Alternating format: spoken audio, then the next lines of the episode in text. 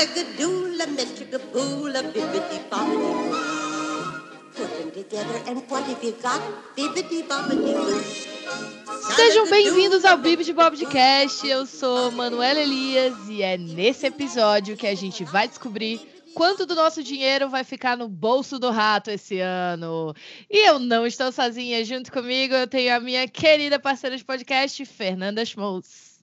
Olá, eu estou aqui para enaltecer as animações desse ano, que são todas originais. Yes! Finalmente. E junto de nós duas, nós temos duas pessoas muito queridas. John, do Tralhas do John. Eu sobrevivi a muito remake live action na Disney para ter três animações originais esse ano. Isso aí.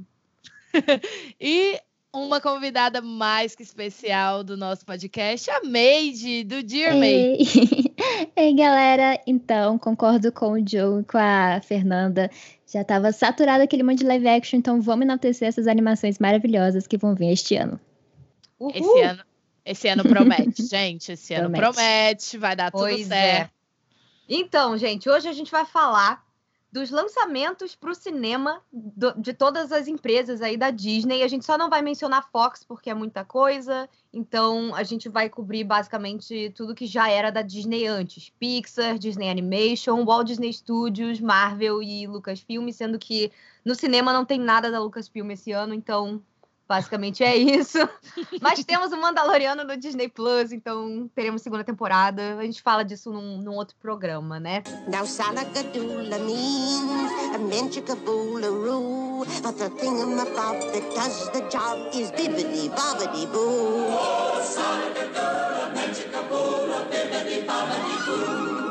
E antes da gente começar, vamos entrar no nosso segmento de e-mails. E eu queria já dizer para vocês que se vocês quiserem aparecer aí, ter a chance de aparecer no próximo podcast, é só mandar uma mensagem pra gente por e-mail no bibdebobcast@gmail.com, comentando o que, que você achou desse programa aqui, para você ter a chance de aparecer no próximo. A gente sempre lê alguns e-mails aí. E a gente vai ler, aproveitando que a gente está falando de lançamentos da Disney, sobre o nosso podcast anterior, que foi sobre Frozen 2. Pois é. Apesar dele ter estreado aqui em janeiro, ele foi um filme de 2019, por isso que a gente não tá mencionando ele aqui. Mas a gente fez uma super entrevista com dois dos dubladores de Frozen e falamos não só de Frozen 2, como do primeiro Frozen, do fenômeno Frozen, e um pouquinho sobre como é você ser um personagem dessa franquia. A gente conversou com o Rafael Rossato, que faz a voz do Christoph, e com a Gabi Porto, que faz a voz cantada da Ana. Então, se vocês ainda não ouviram, vão lá dar uma olhada, porque esse podcast ficou muito legal. Frozen 2 foi o maior sucesso de bilheteria. Ele já teve mais de 5 milhões de espectadores no Brasil, até o momento que a gente está gravando esse podcast. E ele fez já uma bilheteria geral de mais de 1 bilhão e 400 milhões de dólares. Então, só sucesso, né? Pessoal, aqui é a Manu Elias e eu tô vindo do futuro para dizer que infelizmente o nosso software de gravação deu um problema na hora que a gente foi gravar os segmentos de e-mails e eu não consegui recuperar esse arquivo. Então, para esse episódio não atrasar, a gente vai ler os e-mails maravilhosos dessa semana na semana que vem. De antemão, eu agradeço a compreensão de vocês e curtam o nosso episódio sobre lançamentos da Disney para 2020.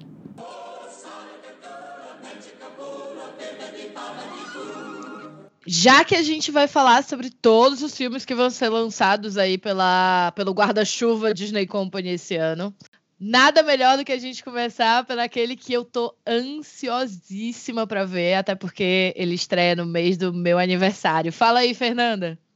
Então, a gente está seguindo aqui o calendário de lançamentos oficial. Então, o próximo filme da Disney Company que a gente vai ver nos cinemas esse ano é Onward, ou Dois Irmãos, Uma Jornada Fantástica, que é a novíssima animação da Pixar. Ela vai sair aqui no Brasil no dia 5 de março e ela é dirigida pelo Dan Scanlon, que também dirigiu Universidade dos Monstros e é produzido pela Corey Ray.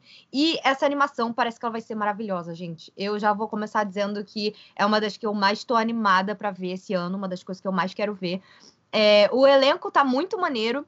Vai ser o Chris Pratt fazendo o Barley Lightfoot e o Tom Holland fazendo o Ian Lightfoot. Eles são os nossos protagonistas. São uma dupla de irmãos aí, elfos que moram nesse mundo suburbano de fantasia, como a Disney vendeu esse filme aí nas convenções.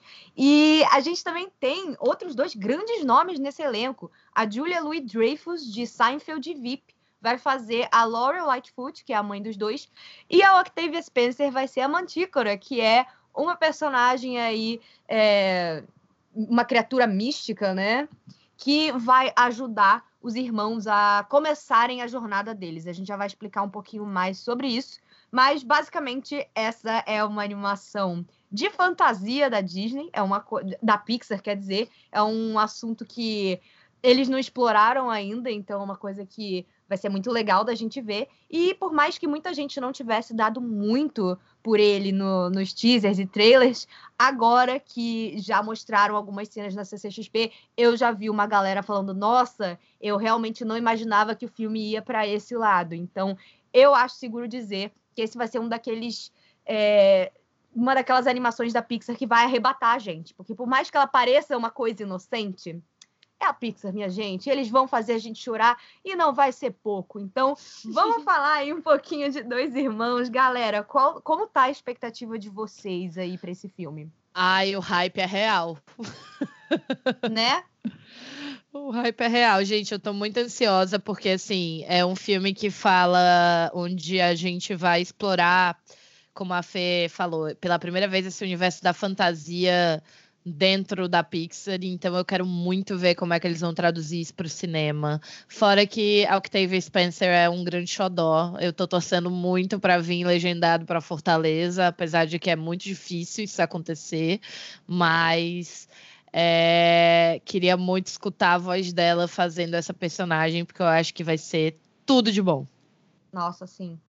Eu tô me preparando emocionalmente porque eu acho que qualquer um que tiver uma certa cota de daddy issues não vai passar ileso desse filme. Pois é. Verdade. E, e, eu tô só me preparando, porque eu sou um ser humano horrível que não chorou em coco. Meu Deus, É, Amanda. exatamente. Acabou. Mas esse daí, mas esse daí eu, eu tava vendo só as cenas que eu tava na CCXP com ela, as cenas que mostram os personagens, os dois irmãos encontrando o cajado do pai e o Ian lembrando dele, eu já comecei a ficar. Ah, cara, ah, meu Deus, já, acabou. Eu, eu, tô, eu tô perdido nesse filme. E você fala na, na, só na comédia, na aventura e na, na, nessa dinâmica do, dos personagens do, do Chris Pratt e do Tom Holland, que eu achei uma química perfeita. Nossa, tá muito bom isso. Eu tô achando que. Eu, eu não sei, é, a gente tem que ver o mais do Soul pra ver pra onde a gente tá indo, porque parece que promete muito, mas Uhum. eu acho que esse filme vai estar tão bem, tá tão bem resolvido no que ele vai ser. Ele vai ser tão divertido, engraçado, e triste, e emocionante, e fofo, que eu tô. Eu, eu, te- eu não vejo assim, nenhuma possibilidade desse filme dar errado. Pois é, também acho que não tem como ele ser ruim. A gente já viu, mais ou menos, uns 10 minutos na Comic Con, né? Não mais Eu até. já vi, Eles mostraram bastante ceninha. Eu já vi uns quase 20, porque na D23 eles mostraram cenas diferentes também. A primeira foi igualzinha, que é uma a- aquele momento em que eles ganham o cajado do pai, eles descobrem que o pai era um feiticeiro e nem a mãe sabia, né? Então é uma coisa meio que deixa eles em choque, porque nesse mundo onde o filme se passa é um mundo que era habitado só por criaturas mágicas, não tinham seres humanos. E só que magia sempre foi um negócio muito difícil, não só de aprender, como de praticar. Então, a ideia do filme é que eles foram descobrindo, criando tecnologias similares às nossas. Então, se a gente olhar aí nos trailers, eles, os personagens usam smartphone, tem todos os aparatos de cozinha também são iguais e é, a gente vê também, adorei no teaser, vários, várias criaturas diferentes andando aí, fazendo suas tarefas nessa, nesse mundo suburbano. Então, é, parece que vai ser bem legal isso também. E aí a gente tem essa história desses dois irmãos, que são o Barley e o Ian. O Barley é o irmão mais velho, ele é mais, é, mais é, extrovertido, que é o personagem do Chris Pratt. Ele tem toda aquela vibe bobalhão, brincalhão que ele tem também, aquela voz assim, não sei o quê. Então, Uhum. vai ser muito legal.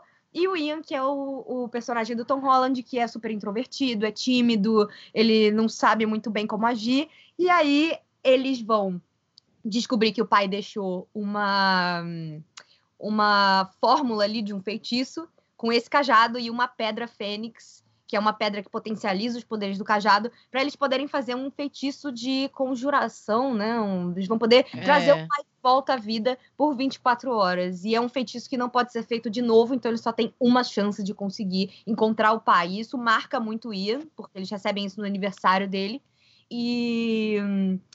E ele nunca conheceu o pai, porque o pai morreu quando ele. Quando a mãe estava grávida ou É. quando ele era muito bebê. E é legal porque essa é uma história pessoal do diretor do filme. Ele falou sobre isso já Ai, várias meu vezes. Deus. Falou na Foi D23. Na falou Comic na Con ele mostrou ceninhas, né? Tipo, videozinhos da infância, a voz do pai dele foi muito emocionante. Pois é. É, porque a história que ele falou que, é, como ele também, o pai dele morreu quando ele era muito pequeno, é, tipo, quase bebê ainda. É, ele tinha, tipo, meses ou um aninho, uma É. coisa assim. Ele nunca conheceu o pai direito. E aí, anos depois, ele achou um, que é um gravador, né? É, então, uma, uma tia, eu acho que achou uma filmagem ou uma gravação, agora eu não lembro, acho que foi uma gravação. É, como se fosse tipo de fita cassete. não, é, eles né? tinham filmagens, mas era filme como era, como era antigo. Ah, era filme mudo. era, era super, era Exato, super é, 8. verdade, então não tinha, razão. não tinha som, que era filme caseiro Uhum. antigo. Uhum. Então, Então, ele, só tinha, é. ele só tinha visto o É, pai, ele né? nunca tinha ouvido a voz a vida do Voz do Pai. E quando ele recebeu essa gravação, foi a primeira vez que ele ouviu a voz do pai e ele se conectou, ele se emocionou muito com isso. Pois é. E era um negócio muito doido, inclusive, porque é, ele disse pra gente que. Ele disse no painel, né? Que o pai dele não gostava muito, sempre que a câmera chegava, ele saía, ele não gostava de aparecer. E que nessa gravação que eles conseguiram com a tia, ele só falava hello e goodbye. Tipo, oi e adeus. Aham. negócio muito, sabe, que impactou muito ele. Então a história é toda baseada na vida dele e do irmão dele, que não tiveram o pai por muito tempo. E isso eu acho que isso vai ser uma grande ode de amor aí pro irmão dele, principalmente. É. O irmão mais velho dele, assim como o Barley nesse filme, parece que pelas cenas que a gente já viu na Comic Con e pelas cenas que eu vi na D23, que no final das contas ele vai descobrir que, que o irmão meio que acabou sendo a figura paterna dele. É por isso que eu acho que esse filme vai destruir a gente. Mas vamos falar um pouquinho sobre qual é o grande problema que eles têm que superar, porque eles estão com o relógio contado, né, para conseguir ver o pai. O Barley, que é fascinado por magia, e é muito engraçado, porque aí eles usam regras de RPG, ele tem um baralho de RPG. É. Na, na D23 eles mostraram a parte depois dessa cena. Eu, eu não lembro se na CCXP eles mostraram também, porque eles têm que ir atrás do pai. O Barley tenta lá horas e horas e horas com o cajado e a pedra trazer ele de volta, mas ele não tem mágica dentro dele, mas ele tem um conhecimento absurdo porque ele é um super nerd de magia. Mas quando eles saem do quarto, o Ian pega o papel, ele lê um pouquinho do feitiço e o cajado já responde. Então ele herdou a magia do pai. E aí é essa coisa dos dois um que não tem, o que tem a magia, mas não tem confiança para usar essa magia, e o que tem a confiança, mas não tem a magia. Então vai ser Magia, essa meio é. que a dinâmica dos dois. E aí o Ian tá conseguindo lá conjurar o pai, mas o Barley chega, começa a querer direcionar ele, ele se desconcentra e o feitiço dá errado, mas Fica pela metade metade. do pai dele já chegou ali, né? Então é só a parte das pernas, eles não conseguem falar com o pai. E eles têm, a partir disso, 24 horas para conseguir trazer ele de volta. Então, é uma jornada que os dois entram naquela van roxa lá, Guinevere, com aquele, aquele Pegasus do lado, aquelas vans bem brega dos anos 80, que é provavelmente aí a, a década em que o diretor cresceu também, né? Tudo inspirado nos anos 80.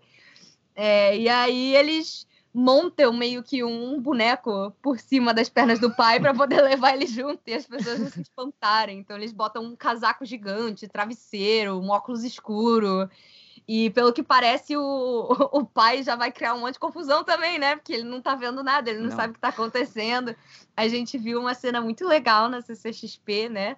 Uma cena de ação que eles não tinham passado na D23 Uhum. é, que eles apresentam aquelas fadinhas motoqueiras pra gente, que eles têm motos em tamanho normal, mas são umas fadinhas minúsculas, umas jaquetas de, de couro, e elas são facilmente irritáveis. E aí o que acontece? O Barley começa a falar com elas, elas ficam putaças, e aí, antes de qualquer outra coisa acontecer, o pai, sem querer, vira, esbarra e derruba todas as motos deles, e eles resolvem que eles vão perseguir eles, e aí tem uma perseguição pelas estradas ali, muito doida dessas fadinhas putaças, tão pequenas quanto putaças, e, e eles lá com o pai dentro da, dentro da van. E é importante falar que nessa hora o Barley tá miniatura, né? Porque o Sim. feitiço do Ian deu errado, então ele tá piquititinho igual essas fadinhas. Então é muito engraçado. Sim, o Ian tava tentando fazer uma, um, um- a gasolina gigante, o galão de gasolina ficar gigante, e acidentalmente tornou o Barley O Barley pequeno. O Barley virou, ai meu Deus, conseguimos! Ele,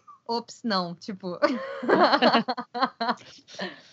ai, gente, mas, Mas eu eu acho que- achei incrível como que eles tipo, adaptaram de uma forma bem legal o universo mágico nesse filme. Tipo, os unicórnios são, que é uma criatura tão pura na mitologia, eles Uhum. colocaram como reviradores de lixo, sabe? Tipo, como se fosse Praga, pombos, Guaxinim. ratos, é, guaxinim, gambá. É gambá. gambá, Acho que é isso, gambá, nos né? Estados Gambá Unidos, que é guaxinim. muito É, famoso. nos Estados Unidos.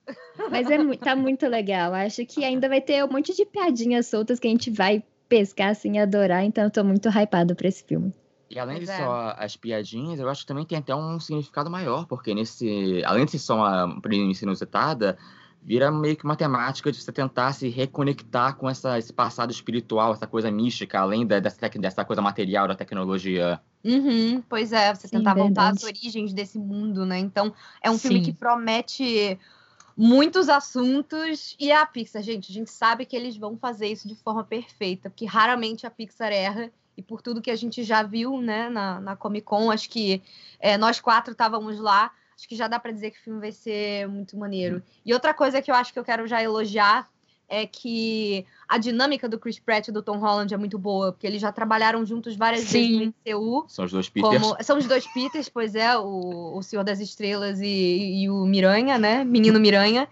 E a dinâmica deles é muito engraçada. E o diretor falou na Comic Con também, e, é, na, na Comic Con aqui do Brasil, falou que era engraçadíssimo os momentos de gravação, que eles, Ah, eles mas deve tinham uma, uma dinâmica muito boa. E assim. Não divulgaram direito ainda os dubladores, porém, eu já, a gente já sabe que são os dubladores mesmo do, do Chris Pratt e do Tom Holland que vão fazer as vozes aqui no Brasil. Isso me deixou muito empolgada. Então, Rafael Rossato vai ser o Barley e o Whirley Contaifer vai ser o, o Ian. Então, é, são aquelas vozes que a gente já conhece, que a gente já ama. Então, mesmo que não tenham sessões legendadas, quem tá acostumado aí com as coisas do MCU, pelo menos não vai se sentir tão deslocado, né? Uhum. E o nosso próximo lançamento vai ser um live action, mas esse eu tô bem animada com ele, porque ele promete, assim, dar uma reviravolta nos últimos live actions que a Disney tem feito, que é o de Mulan, que estreia no dia 27 de março. Então, ele teve muitas controvérsias nos, tipo, nos últimos meses, né, nos últimos anúncios, porque eles mudaram completamente toda a história que a gente está acostumado da Disney, porém, isso foi por uma boa causa. Fernanda já fez vários vídeos maravilhosos sobre isso, mas... Tipo, Mulan sempre foi uma, uma animação que desrespeitou muito a cultura chinesa. Inclusive, eu vi um vídeo de uma chinesa que ela explicou bem direitinho sobre isso. O canal chama Pu- é, Pula Muralha. Muito legal o vídeo Hum, dela sobre a animação de Mulan. E aí, o live action veio para consertar essas questões. Tem um elenco de atores e atrizes chineses, o que eu achei muito interessante. Até por causa das lutas também. Sou professora de Kung Fu, que é a arte marcial da Mulan. Então, ver que tem uma. Ah, e ver que tem uma galera realmente chinesa ali atuando, né? Como os personagens chineses, né? É muito incrível ver porque eles realmente estão na cultura deles ali, eles estão interpretando o universo deles, e principalmente por causa das lutas que eu sei que vai estar perfeitinho e muito bem muito bem colocado no filme. Beleza, Major. É, eu acho que parece engraçado, né? Assim, falar, né? Que bom que eles colocaram pessoas chinesas. Parece óbvio, né, gente? Sem É, dúvidas. Mas a Disney não faz esse. Não, ela não deixa isso tão óbvio pra gente, né? Mas aí eu tô muito ansiosa pra Mulan também. Eu acho que vai ser. Tem chance de ser um live action muito bacana, justamente por trazer algo novo pra gente. É lógico que eu queria que fosse musical e é lógico que eu queria que tivesse o Mushu, gente, é E óbvio. o mas... Shang também. E o Ah, Shang. o, Shang, o Shang foi o que mais sofri, viu? Acho que Pois ele não é, era também. necessário, né? Eu não vejo nada Eu acho de que é mais uma questão de nome, porque ainda vão ter personagens meio que cumprindo a função do Shang, personagens que são- meio que análogos do Shang. Uhum. Então é quase mais É. questão de mudança de nome que qualquer Eles outra coisa. dividiram o personagem em sim. dois, na real. Eles não É quiseram... que vai ter o treinador e o par romântico, né? Vai Exato. ser a É. mesma não pessoa. quiseram misturar as duas coisas. Eles quiseram botar uh, uma relação mais paternal dela com o general. Uhum. E, e botar uma rivalidade entre ela e o interesse romântico dela, que vai ser um outro soldado, né? Que vai estar tá ali na, uhum. no mesmo batalhão dela, né? Então, é, acho que é importante a gente comentar aqui sobre Mulan. Realmente está dando muita polêmica. Deu mais polêmica ainda quando a atriz que faz a Mulan, que é a Ifei Liu, falou sobre os protestos de Hong Kong, essa confusão toda aí, que basicamente é, o pessoal é reprimido lá, né? Gente, eles é, são meio controlados é pelo governo chinês. falar mas eles isso, são... porque é, é a é. relação de Hong Kong com o resto da China é uma coisa muito complicada, porque Hong Kong foi é, colônia da, da, Inglaterra até 1997, então eles uhum. têm uma uhum. mentalidade muito diferente. eu até acho difícil a gente dar o pitaco do que achar disso, porque é uma questão muito, muito complexa, muito muito, é muito cultural e histórico, né? É. Uma relação é. de anos e anos e anos. É, mas dela tá nesse elenco e se posicionar sobre isso é um negócio que realmente mexe aí com as com, com as estruturas, né? Porque você se coloca num papel desse como uma nova princesa da Disney, os olhos se voltam para você de uma outra forma, então é, muita polêmica em volta de Mulan, inclusive a última que foi essa que a diretora criticou os musicais, aí eu fiquei bolada, aquelas. Nossa, essa diretora, ela tem uma capacidade de toda vez que ela abre a boca, ela falar besteira. Tipo, é. é impressionante. Em todos os lugares que ela foi falar do filme, ela não conseguiu enaltecer o filme dela sem desmerecer de qualquer Isso. forma a animação. Ela podia só é. falar: olha, Cara, Mulan não vai ter musical porque a gente vai colocar na trilha sonora. Aí nós falamos assim: nossa, mas musical isso, acho desnecessário. É, gente, é, é o estilo de filme. Tipo, você falar, não gosto de musical porque, ah, do nada as pessoas começam a cantar, isso não é realista, isso é uma piada de primeiro episódio da série do High School Musical, sabe? Não faz, tipo... não faz sentido é meio bizarro. Não. E assim, a questão toda da polêmica é que eles não estão nem agradando os chineses e nem os ocidentais. Não. Então esse, é. esse live action ele já não. tá com ele já tá muito marcado aí, porque o que acontece, apesar do que o João falou, o John falou ter sido é, muito bem colocado, que a gente não tem realmente capacidade de opinar sobre um assunto tão pesado, polêmico como esse da, da dessa quase guerra civil aí que tá rolando na China, porque a gente não tem informação suficiente. É, basta dizer que o mundo inteiro ficou muito bolado com ela porque ela deu uma declaração dizendo que ela apoiava o governo chinês, sendo que eles estão sendo muito truculentos e violentos com os protestantes em Hong Kong, é, que a Mulan é uma heroína que luta pela liberdade do seu povo e que isso pegou muito mal. Pegou tão mal que eles não levaram ela para divulgar o filme em lugar nenhum. Na D23, só a diretora apareceu lá, ela mostrou umas cenas pra gente e falou sobre, e ainda falou uhum. besteira, que ela ainda quis falar que agora sim o filme ia ficar muito uhum. bom porque ia ser realista, uhum. e eu queria levantar e dar um soco na cara dela, assim, com todo respeito, viu, Nick Caro, mas você falou pouco, mas falou bosta. Aí depois falou mal dos musicais, tipo, você não precisa fazer isso para falar que seu filme é uma abordagem diferente. Você, ela poderia ter Exato. dito isso de outra forma, sei lá, falar, ah, a gente sentiu que para a história que a gente está tentando contar, já Sim. que eles estão misturando com o, o, conto da Mulan original, a gente queria fazer uma coisa mais como um épico de guerra. E, e nesse contexto, não cabe musical. Acho ela só não sabe se posicionar de né? forma nenhuma, não precisa desmerecer musical, não precisa não. desmerecer animação, sabe? É a forma dela falar que me deixou é. muito bolada. Mesmo. Mas isso é uma coisa que eu estava curioso. É, eu conversei um pouquinho com uma amiga de uma amiga minha, que a Júlia, que é, que é uma amiga, ela é chinesa, eu gostei, hum. né? E porque ela, minha amiga, ela fez intercâmbio nos Estados Unidos com, com ela. Uhum. E eu, eu pude pegar um pouco dessa perspectiva que, no geral mesmo, tipo, no geral, o povo chinês é de boa com Mulan animação. Tipo, é só que é aquela, isso que aconteceu com o filme e que vai acontecer com o live action também. Não tem como esperar, de fato, que Mulan seja um filme autenticamente chinês, porque não vai ser, a não ser que seja é feito na China. Disney, é um filme da uhum. Disney. A Disney a Disney é a Disney. A Disney criou a Epcot. A Disney criou uma versão pastiche em miniatura do, do, do mundo. Sim. A Disney olhou para Notre Dame e falou: caramba, vou colocar as gárgulas para cantar muito, gente. KKK. É. É o, que a, é o que a Disney faz. Olhou pro pro, pra Bela e a Fera, vai, vou colocar o Lumière fazendo Mancher, você ri. Fazendo estereótipos bizarro, que os franceses provavelmente Sim. devem ficar ofendidos. Mas também Mas a porque. Os- tá nem aí, Mas, cara. mas, tipo, é, é complicado, porque você pode ver a francesa à vontade que não tem. não é politicamente É, correto não, fazer isso. bem. Mas é complicado, porque no fundo, no fundo, o maior motivo para fazer isso é porque a China atualmente é o segundo maior mercado do mundo. E então Sim. a Disney tá muito de olho no mercado chinês e Uhum. filmes chineses ah, hoje em dia ficam das maiores bilheterias do mundo. Somente que a gente, a gente aqui não tem a menor ideia de quais são, mas tem muitos. Tem um mercado de blockbuster agora, é imenso. E a Disney que é uma fatia desse bolo, só que é complicado, é, um, e é, é um- é uma, é uma cultura diferente, é um mercado diferente, é- são sensibilidades diferentes, e é complexo. Chega a Disney agora tentando chegar, uma coisa meio tipo. E aí, e aí, Tina, tudo bem? Lembra daquele. do- É... que a gente tinha passado na China, vamos refazer ele agora para vocês.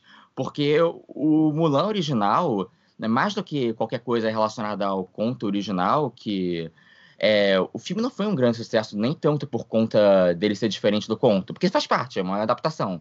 É Uhum. mais porque os temas dele, os valores dele, eram muito ocidentais. Era um filme muito no sentido de individualismo, como a gente conhece no Ocidente, de. Era muito uma coisa se- da renascença, É, de um de personagem renascença. tentando achar o seu lugar. Ah, eu sou aqui um personagem, eu sou, eu sou estabanada, mas eu quero me provar e sei lá o que, eu quero me achar. É muito a narrativa de se encontrar como pessoa, como indivíduo que a gente tem no Ocidente. Isso e não a, existe lá. é, e a China, eles não, eles não se conectaram muito com isso, sabe? Uma coisa importante da gente falar é que já faz muito tempo que a Disney faz essas viagens de pesquisa quando ela vai construir os seus filmes. E no Mulan não foi diferente, só que o que acontece? Nessa época, eles visitavam e conheciam a arquitetura. E aí o que acontece? Quando a Pixar foi comprada pela Disney e o Ed Catmull, que era o presidente, e o John Lasseter, que era o chefe criativo lá da equipe, chegaram para ajudar a revitalizar a Disney, eles falaram para as pessoas tipo, não, gente, vamos fazer uma viagem, mas não vamos só olhar o design. Vamos olhar a cultura, vamos viver essa experiência. Uhum. E eles vêm fazendo isso desde então. A É. primeira vez que fizeram isso foi no Princesa e o Sapo.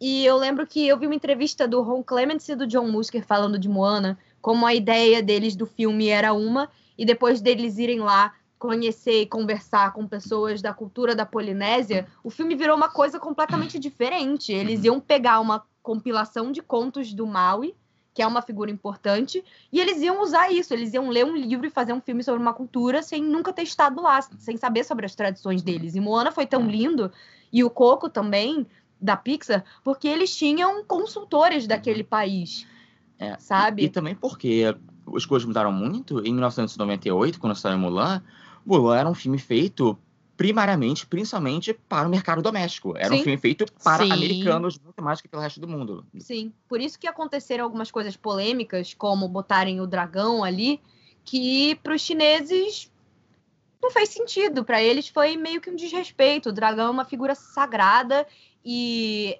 inclusive, o motivo para eles terem posto a Fênix no lugar. Até um dos atores fez uma thread muito boa sobre isso no Twitter. Depois eu quero achar para para compartilhar com vocês, gente, que é incrível. Ele falou um pouquinho sobre essas mudanças, né? Porque ele é realmente de família chinesa, né? Não sei se ele é chinês mesmo, mas eles pegaram muitos descendentes de chineses, pelo menos, de que Uhum. têm a cultura, que vivem a cultura, né? Que falem inglês bem.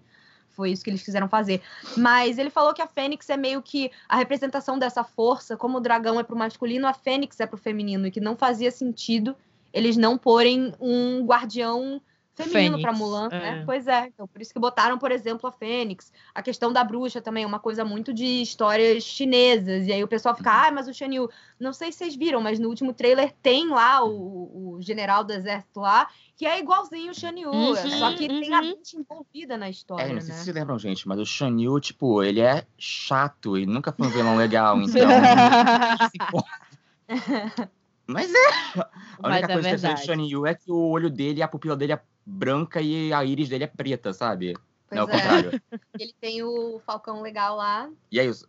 E o filme até cortou a parte que faria com que ele pudesse dar uma de Bran Stark e enxergar através dos olhos da águia dele, porque essa cena foi considerada muito pesada, era uma cena que, que eles realmente destruíam aquela vila que depois a, o pessoal chega lá, o, o batalhão da Mulan e o pai do Shang Uhum, morreu e tal, uhum. então tinha a cena deles matando as pessoas e a Disney falou, gente, isso tá, pe- isso tá pesado demais. Too much. muito Não, forte." tá Disney. Mas é, mas é uma coisa que eu tô curioso também pro filme também, pra essa questão de ação, porque.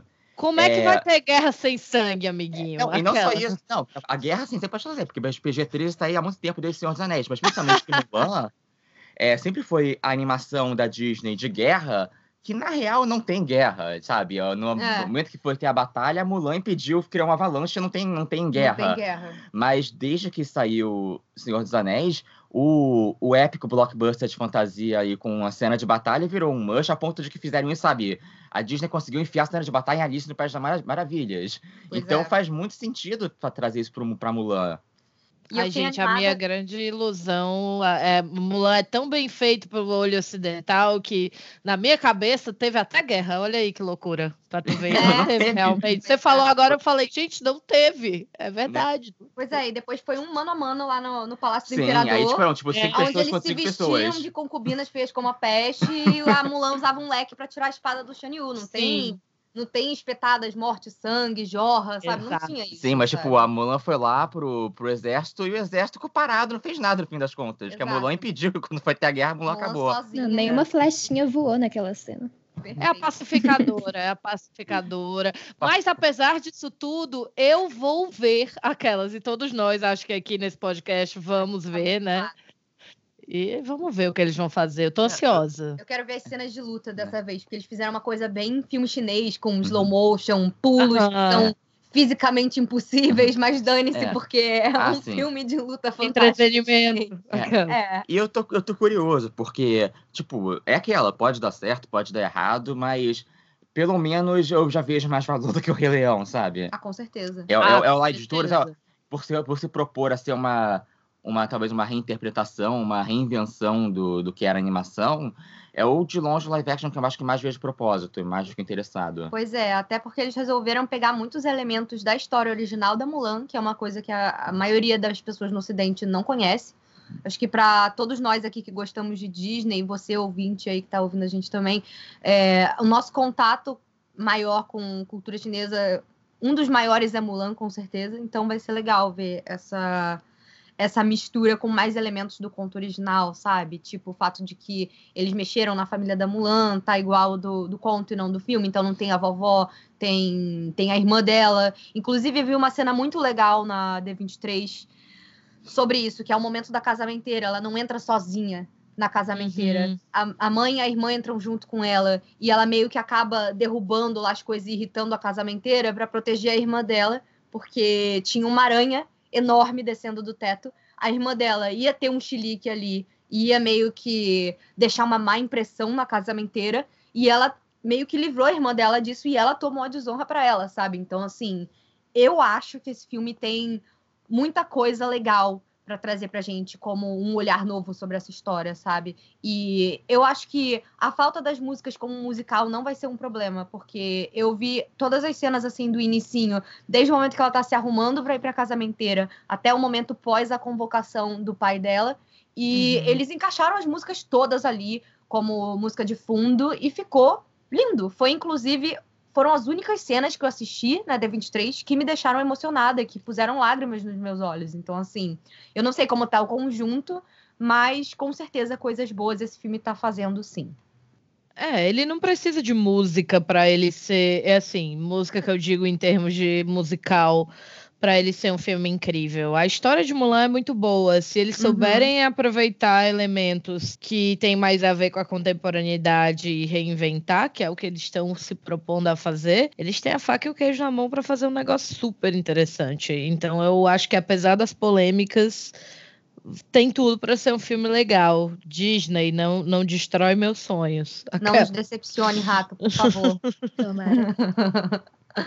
E aí, 30 de abril, nós temos o primeiro filme da Marvel, que vai ser, finalmente, o filme solo da Viúva Negra, é, que vai trazer de volta a Scarlett Johansson, como a nossa querida Natasha Romanoff, que ó, se passa antes dos eventos de Vingadores Ultimato, porque, spoilers pra você que não viu a maior bilheteria de todos os tempos, Viúva Negra bateu as botas no filme. Pois é.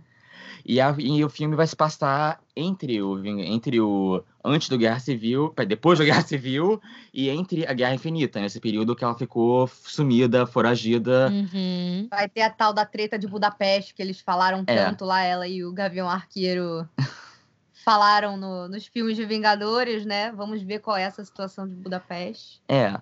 E o que acontece na história desse filme é que eh, vai ter a Viúva Negra vai se reencontrar com certas eh, colegas do passado dela, Uhum. de quando ela era uma, uma agente da Rússia, que aqui então, é, não- nossa, nem dá mais para nem dá mais para ela ser da KGB como ela dos quadrinhos, porque ela teria que ter tipo 50 anos para fazer parte da União Soviética atualmente. Pois é. Exato. o, o tempo passa. Mas, enfim, é, é, o que tá me chamando muita atenção nesse filme, eu acho que são é, esses outros personagens que vão é, fazer parte desse, dessa, dessa família do passado dela, que inclui a Florence Pugh, que é a Yelena, Belo, é a Yelena Belova, que é basicamente, nos quadrinhos, ela é a outra viúva negra.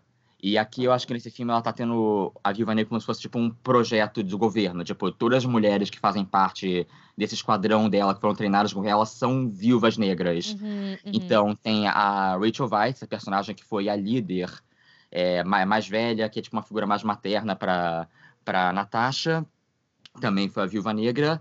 E o David Harbour, lá do Stranger Things, que tá roubando a cena, eu acho. Sim. Que ele é o Guardião Vermelho, que é Ele é basicamente... maravilhoso, É gente. Ele é basicamente a resposta da Rússia pro Capitão América. Aham, aham. Só que, só que no passado. Só que agora ele tá velho e ele basicamente. Ele agora ele é velho, barrigudo, com a barba de, Sim. de mendigo. É, ele basicamente, ele é tipo. Bebendo vodka o tempo É maravilhoso. Ele é basicamente aqueles caras que são tipo. O, o bro socialista que tem um, um podcast sobre Marx. É, é tipo, é, é esse Esse cara. cara. Então tá sensacional. Eu quero muito ver ele. Eu quero ser amiga dele já. Ele tem um timing cômico muito bom. Ele é, ele é muito Nesse da bom. D23, ele não apareceu. Mas é, na Comic Con teve uma cena ali da reunião Uhum. deles Uhum. né, na mesa É. e conversando. Então, é engraçado porque a Natasha tá meio de saco cheio, tipo, vocês não são nossos pais de verdade, sabe? Que eles acham que Uhum. fingiram que era uma família em alguma missão, alguma Aham. coisa assim. E, mas o que eu tô empolgada pra ver, que é uma coisa que muita gente tá comentando também, e eu tô doida pra que nem mostrem nos trailers pra galera ter essa experiência que eu tive. Eles mostraram a primeir, o primeiro reencontro ali, o primeiro momento do reencontro da Natasha com a Helena. E é num apartamentinho daqueles bem velhos e pequenos e apertados, tipo de filme europeu. E elas se encontram e elas caem na porrada, mas elas caem na porrada de uma forma como eu nunca vi mulheres caírem na porrada em nenhum filme. Foi, tipo, excelente. Uhum. Elas se batem e o negócio ali é realmente muito violento. É um negócio- Do tipo, é, arranquei a pia e bati com a pia na cabeça da outra, sabe? real um- Tipo, é um negócio. de- Tipo, tentei te enforcar com a Ah. cortina. É muito incrível. Tá Todo real mundo surtou lá na Um D23. Jason Bourne super-herói. Sim, sim. Sim. Vibe aí. Parece esses filmes de, de espião que. O espião que tem que matar todo mundo. Tipo, sei lá, quase o. O, I Will Find You and I Will Kill You. É, sabe? o- é, a, é a abertura do Cassino Royale do 007 matando o cara na privada. Sim. É essa vibe gente. É, o que eu queria falar um pouco do filme também é sobre o vilão. Uhum. O vilão é o treinador, que é um personagem muito querido pelos fãs dos quadrinhos. É, aí, o que tem de interessante nele? Primeiro, a, a habilidade dele é que ele tem uma memória super fotográfica, Hum. então só de olhar qualquer, qualquer outro lutador, ele consegue imitar perfeitamente os movimentos de qualquer um. Então ele é o cara que, por exemplo, ele consegue jogar o escudo do Capitão América, só de olhar. Uau. E é é um personagem que tem um. Ele tem um visual muito interessante dos quadrinhos, tá? Inclusive bem chato no filme, tá? É a versão realista sem graça, mas tudo bem. Mas o mais interessante é que a gente não sabe, por mais que ele tenha aparecido já nos trailers, a gente não sabe quem tá fazendo ele, o ator que tá fazendo ele. E isso talvez seja um twist, porque os meus 25 centavos, plot twist Marvel, eu acho que é Rachel Weisz. Ah, Hum. eu acho que ela é o treinador. Mudaram o gênero dela no filme, esse vai ser o twist, e vai ser uma coisa meio tipo. Mami Issues, Natasha contra sua figura materna, que ela Ai, é meu. Deus. Ela e a sua, e sua irmã.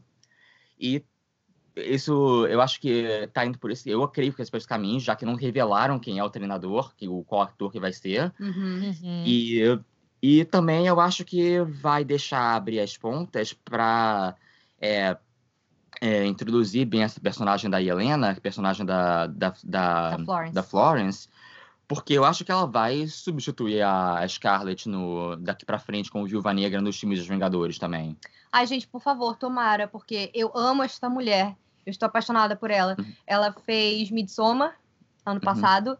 E ela também foi a minha irmã favorita de Little Women, de Adoráveis Mulheres, que é a Amy.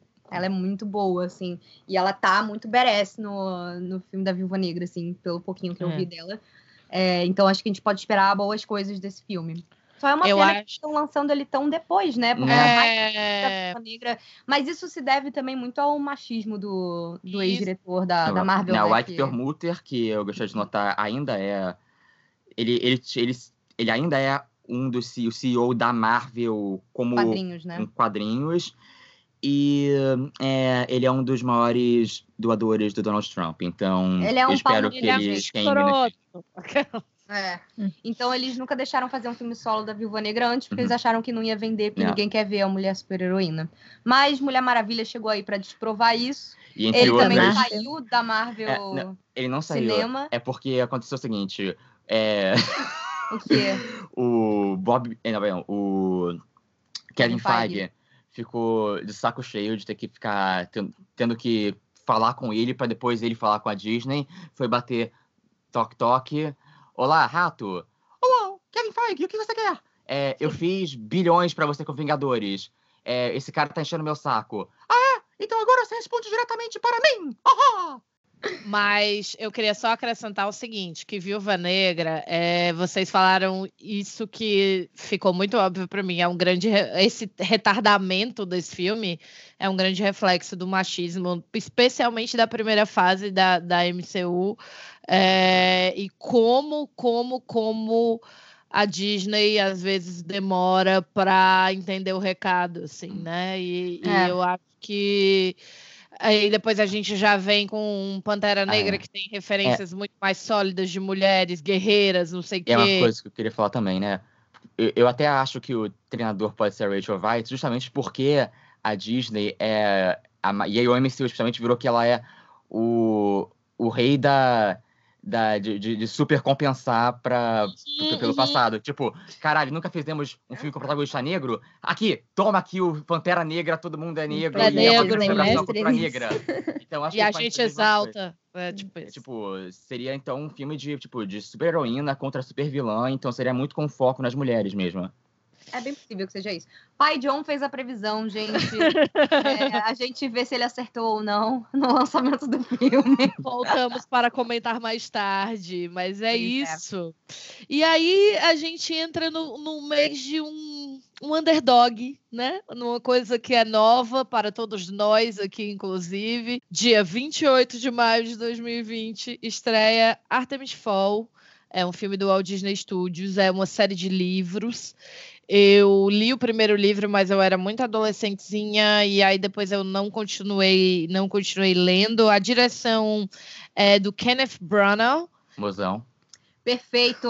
Amamos. Diretor do live action de Cinderela, pra quem não Isso. sabe, pela Disney também. Especialmente o diretor de muitas adaptações de Shakespeare. Com quatro horas de duração. Adoro. E muitos momentos épicos. E pra quem não sabe, quem não, se- entendeu ainda, ele é o Gilderoy Lockhart. Pois é, pois é. Se você quiser aí um personagem espalhafatoso, um diretor espalhafatoso, é o Kenneth Branagh, gente. É o Kenneth- é maravilhoso. Pois é. E Né? aí, no elenco, a gente tem algumas pérolas. Temos Judy Dent, amor Pois da é. minha vida, perfeita.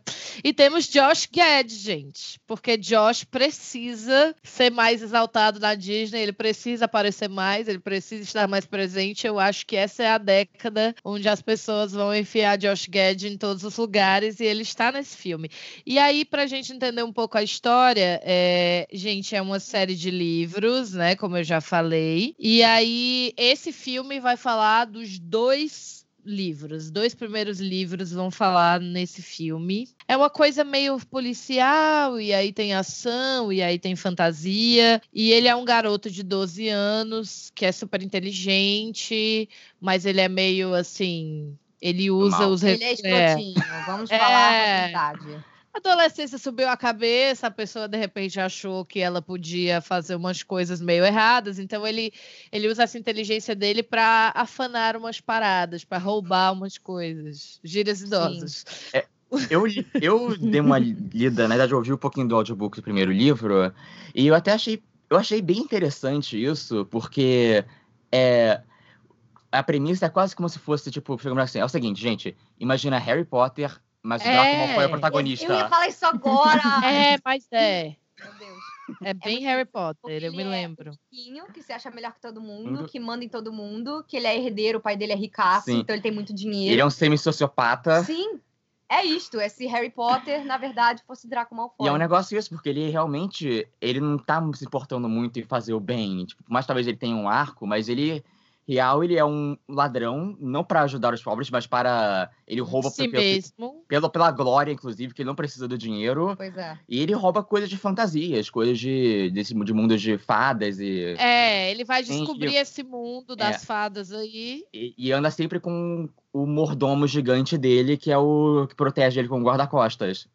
Ah, que é, ótimo. gente, é o Draco Malfoy, cara. É isto. Ele só não é louro, mas é basicamente o Draco Malfoy. Ele vai descobrir esse rolê aí, como o John falou, esse mundo das fadas, e aí ele vai. É, ele quer roubar o mundo das fadas, não o mundo fisicamente, tipo, pegar esse mundo para mim. Ele quer roubar as riquezas desse mundo.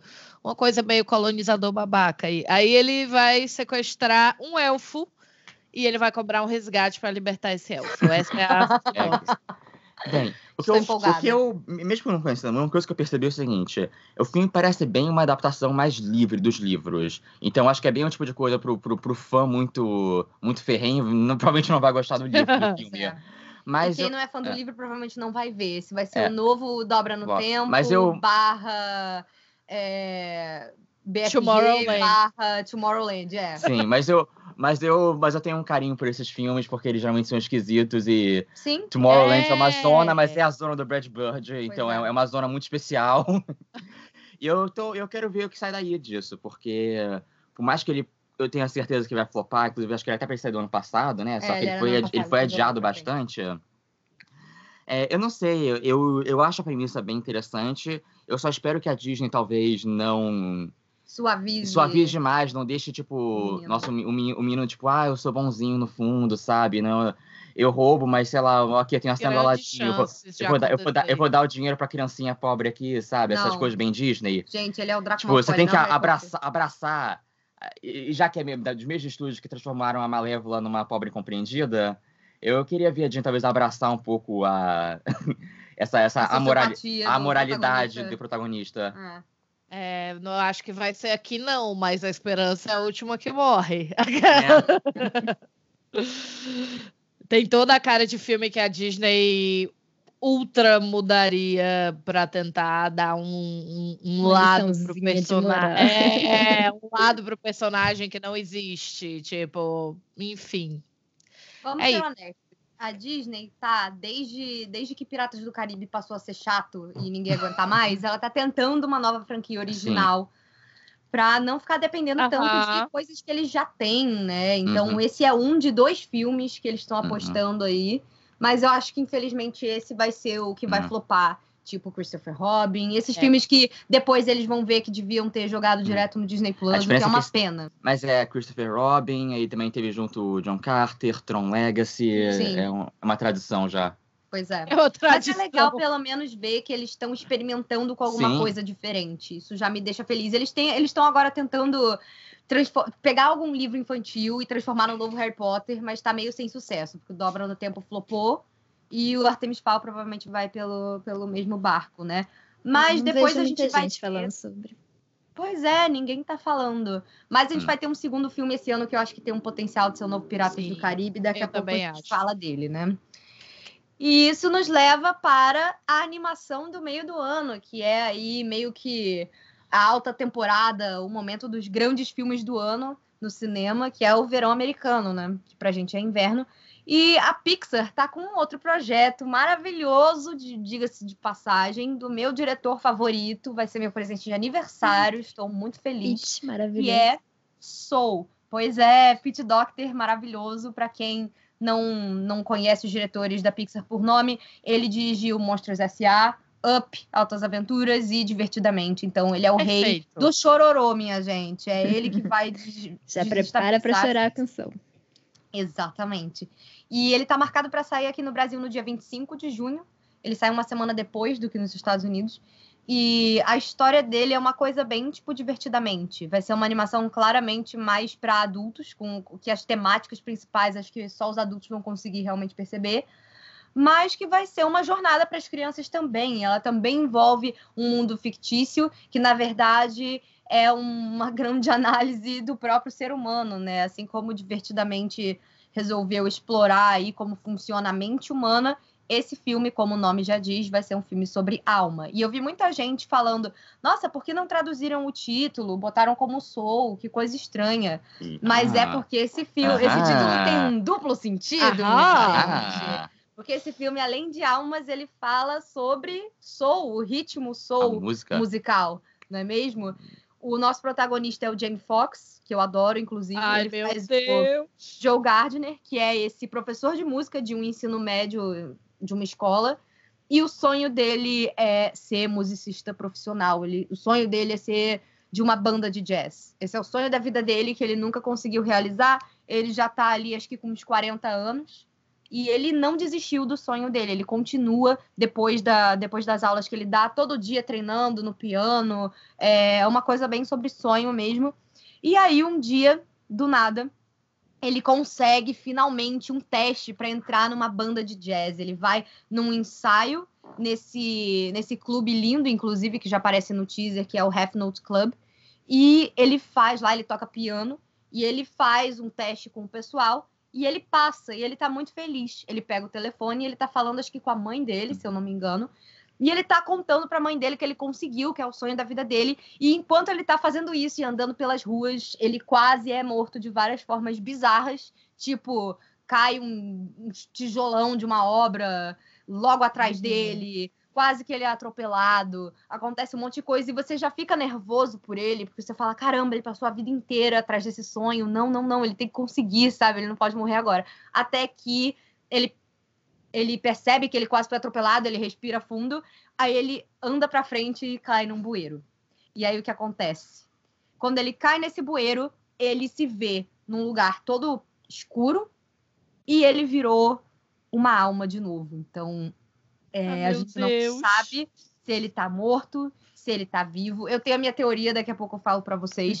Mas é basicamente isso. E aí, quando ele sofre esse acidente, a alma dele é separada do corpo e ela é transpo- transportada para o seminário de você, que é o You Seminar no original, que é a explicação de por que a gente é assim. E eu adorei que na D23 eles deram uma ótima explicação para isso. Eles mostraram um videozinho de um bebê chorando. E, e o diretor, né, o Pete Docter e, e a produtora, eles estavam falando sobre isso. Eles falaram: vocês já repararam que todo bebê tem personalidade? Eles podem não saber falar, eles não estão inseridos na cultura ainda, mas cada um tem a sua personalidade. Você já Uhum. nasce com a sua personalidade. E aí você vai se desenvolvendo, desenvolvendo seus gostos conforme você vai crescendo. E é isso que eles vão tentar explicar pra gente, entre aspas, né? Uma coisa muito, mu- uma coisa muito metafísica, né? Esse Uhum. filme vai tratar.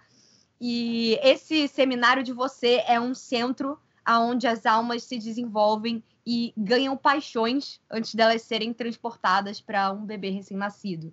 E aí o que acontece? Ele vai ter que ficar com essas almas um tempo, ele vai encontrar a 22, que é uma alma que não se encaixa, ela não quer nascer, ela não leva o seminário a sério, que é a personagem da Tina Fey.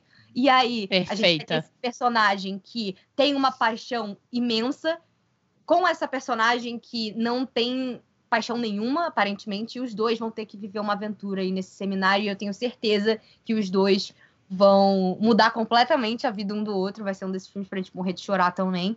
Gente. E, gente, esse filme vai ser tudo, é isso, cara. É... Esse é o meu filme, gente. Ah, dessa nossa. lista inteira, dessa lista inteira de filmes, esse é o que eu mais quero ver. Eu tenho certeza que esse.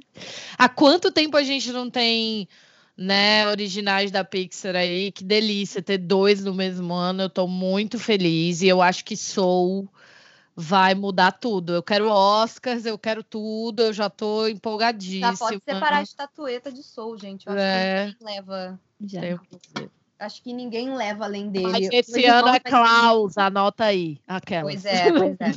gente, olha, ano que vem vai ser acirrado, mas eu acho que, pelo que a gente já conhece desse, da Pixar, de, É, de como fazem esses filmes, eu acho muito Hum. difícil o Soul não levar. também Porque ele é é. bem o tipo de filme que agrada crítico, que agrada. Ele é uma coisa muito diferente.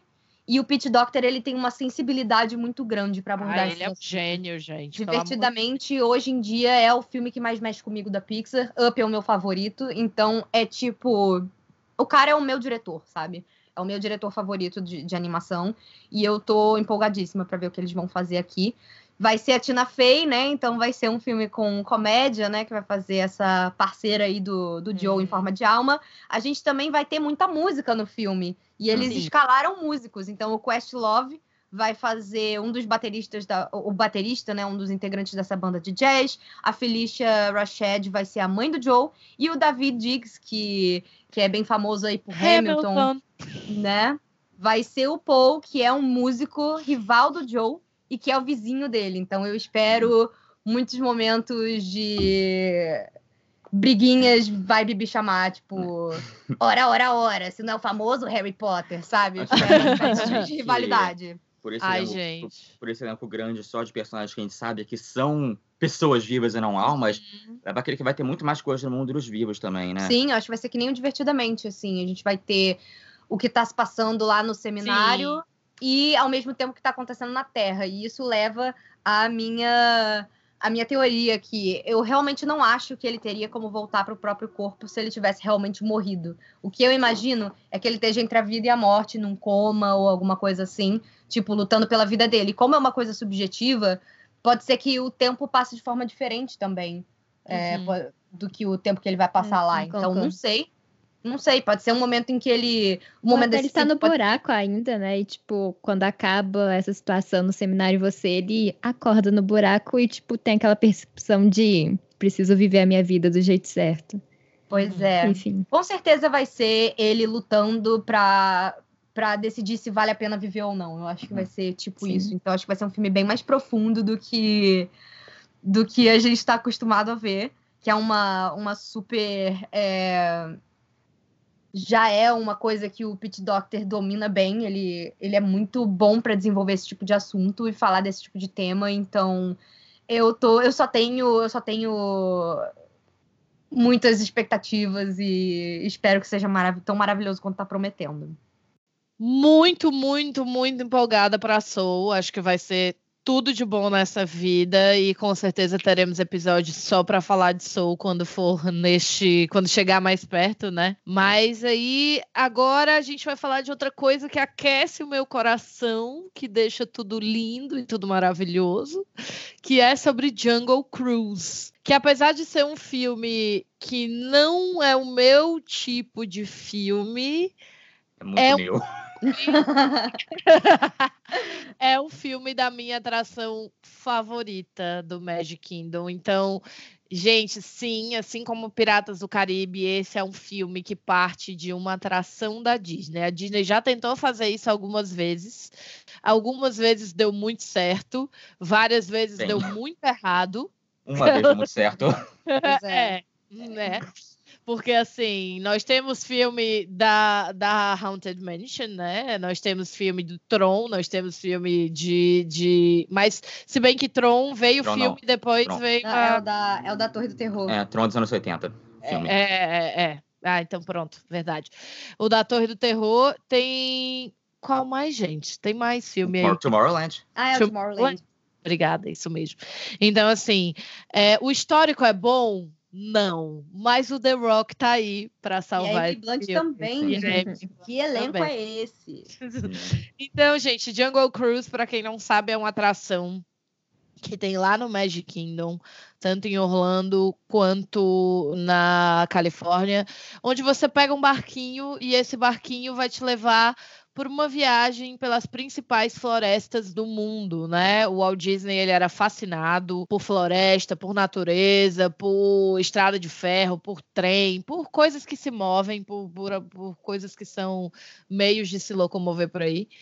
E aí ele fez a galera na época fazer uma expedição, ele veio para vários lugares, o, os Imagineers vieram junto, não sei o quê. Eu digo vieram porque o Brasil está nessa atração, eles vieram ao Brasil e tal. Sim. Na Amazônia, E né?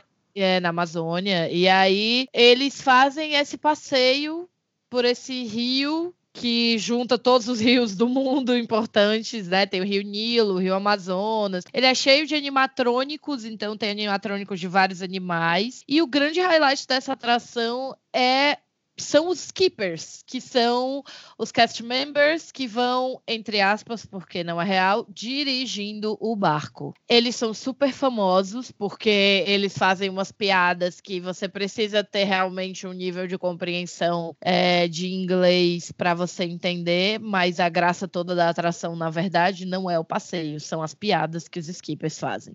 Então, essa atração ela é perfeita, ela é intocável, ela é maravilhosa e não me interessa se aqueles animatrônicos já poderiam ter sido modernizados há muito tempo. Ninguém toca no meu Jungle Cruise. Tá certíssima.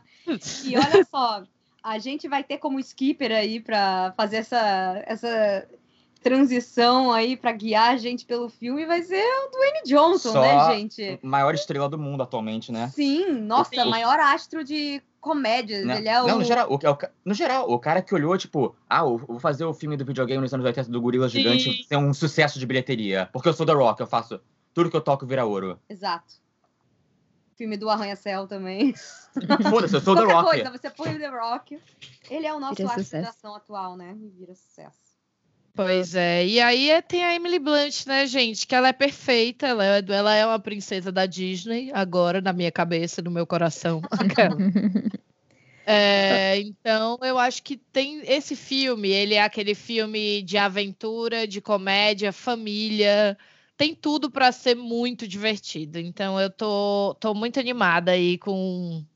Não sei se vai chegar a ser o próximo Piratas do Caribe, mas vai É, ser. potencial tem bastante. É. É que eu, eu adoro filme de aventura pulp, tipo, Indiana Jones é uma das minhas franquias favoritas, então eu, eu já quero, é muito a minha cara esse filme. E eu acho que ele funciona, tal, talvez funcione, talvez, pela própria simplicidade do conceito, porque eu acho que ele não vai se enrolar demais. Tipo, a ideia é simples. É um filme de aventura na Amazônia com duas estrelas carismáticas. Tipo, não precisa de muito mais. Pois é, Não. tanto que assim, eles estão realmente tentando vender isso, uma coisa que eu acho que torna o Piratas do Caribe tão incrível, que é o embate entre os personagens, né? Da É, mesma forma que você tinha Sim. o Jack Sparrow, que era um cara mega amoral, zoeiro, maluco, impulsivo, você bota aí dois britânicos, sabe? O, o, o cara É, certinho, certinho. que era o ferreiro, e a menina que era a filha do governador, Uhum. a Patricinha, e você põe eles aí vivendo um monte É. de aventuras, a vibe aqui é bem parecida. E na D23 eles venderam isso dessa forma. Eles botaram o The Rock e a Emily Blunt pra entrar. Uhum. Assim, o The Rock entrou no barco, a Emily Blunt entrou, acho que numa carruagem, se eu não me lembro. Eles fizeram uma, uma algazarra pra apresentar os dois. Eles subi- subiram no palco. Eles bo- botaram dois trailers diferentes pra gente, um pela visão da Emily e outro pela visão do The Rock.